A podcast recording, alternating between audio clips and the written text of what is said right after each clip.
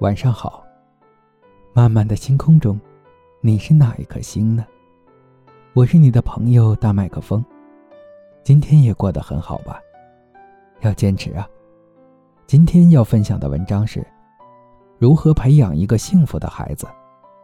来自作者番茄妈、可乐妈。教育学会学术委员顾问、家庭教育专业委员会理事长。朱永新教授在演讲中提到，最根本的是要提升父母的教育素养，提倡成人比成才更重要，幸福比成功更重要的教育理念。家长要把幸福还给孩子。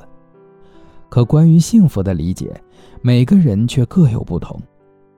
究竟该怎么做才能让孩子获得幸福呢？下面这十点将告诉我们。幸福就像一道数学题，有条件就能成立，有技巧便能解答。生活中那些看似稀疏平常的小事，就是提升一个孩子幸福感的关键。一，好好说话，是送给孩子最好的礼物。温柔的语气加理解，加鼓励，加宽容，等于幸福感。心理学家卢森堡在《非暴力沟通》一书中写道：“也许我们并不认为自己的谈话方式是暴力的，但语言确实常常引发自己和他人的痛苦。很多时候，父母明明是出于关心，源自爱护，但一张嘴却成了伤害孩子的利刃，给孩子造成难以愈合的伤害。实际上，”再深情的舐犊之心，也需要正确的表达，才能被孩子所接受。而父母要做的，就是多一点理解，少一点责备；多一点鼓励，少一点打击；多一点宽容，少一点抱怨。只有这样，孩子才能体会到心间流淌的幸福和家庭带来的温暖。二，多点仪式感，让孩子对明天充满期待。特别的日子加礼物，加贺卡，加大餐，等于幸福感。教育学家认为，孩子的童年需要四种营养，分别是安全感、存在感、成就感和仪式感。很多家长以为仪式感很复杂，可实际上，一个不期而至的礼物，一次丰富多彩的旅行，都能诠释仪式感。都能让孩子敏锐地察觉生活中的不同，记住每一个和父母一同度过的特殊时刻。渐渐的，这些看似寻常的仪式，就会成为根植于孩子内心的巨大力量，建立起孩子对未来生活的期待。三，适度放手，把人生的方向盘还给孩子。一定的年龄加放手，加守望，加信任。等于幸福感。很多父母生怕孩子走弯路，所以总是用各种各样的方式约束孩子，哪怕孩子已经长大。殊不知，父母和孩子其实只是同乘一辆车的过客，终有一天，孩子要独自一人驶向更远的地方。真正有智慧的父母，从不做孩子人生的掌握者，而是做孩子内心世界的定海神针。给他们力量，为他们兜底，站在孩子一抬头就能看见的地方，默默陪伴，守望着孩子。他们深知，在该退出的时候得体退出，才是对孩子最好的成全。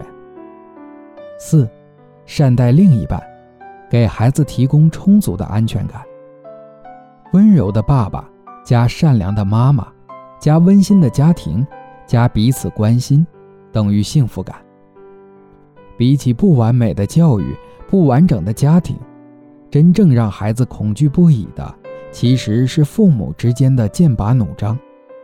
父母的每一次争吵、谩骂、推诿、撕扯，都是对孩子神经的凌迟。毕竟，父母的关系影响了孩子的性格，父母的相处模式决定了孩子的未来。如果想要养出一个自信、乐观、内心充满安全感的孩子，最好的办法就是善待自己的另一半，让孩子在亲密和谐的家庭中感知爱、学会爱，最终成为一个温暖而有爱的人。五，蹲下来沟通，用尊重和真诚打动孩子。蹲下来，加真诚，加共情，加倾听，等于幸福感。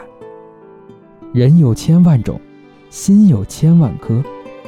同样的一件事，不同的人站在不同的角度，可能会得出截然相反的答案。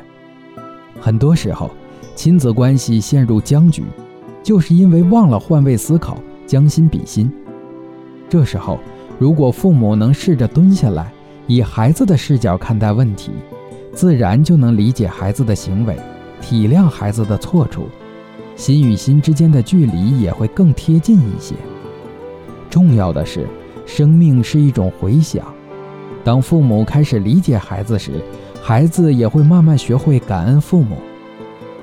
六，允许孩子哭，接纳他的负面情绪。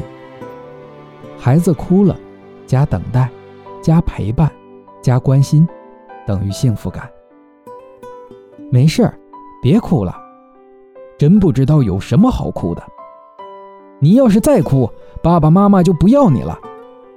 生活中，很多父母不允许孩子掉眼泪，以至于孩子明明心里在下一场暴雨，表面上却只能强颜欢笑，独自一人咀嚼悲伤。可实际上，哭对孩子而言也是一件好事，眼泪流出来了，心里的情绪垃圾就不会淤塞了。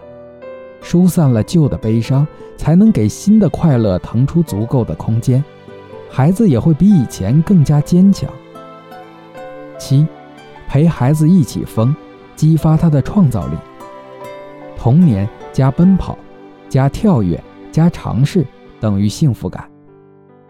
林语堂将幸福人生归结为四件事，最后一件就是跟孩子做游戏。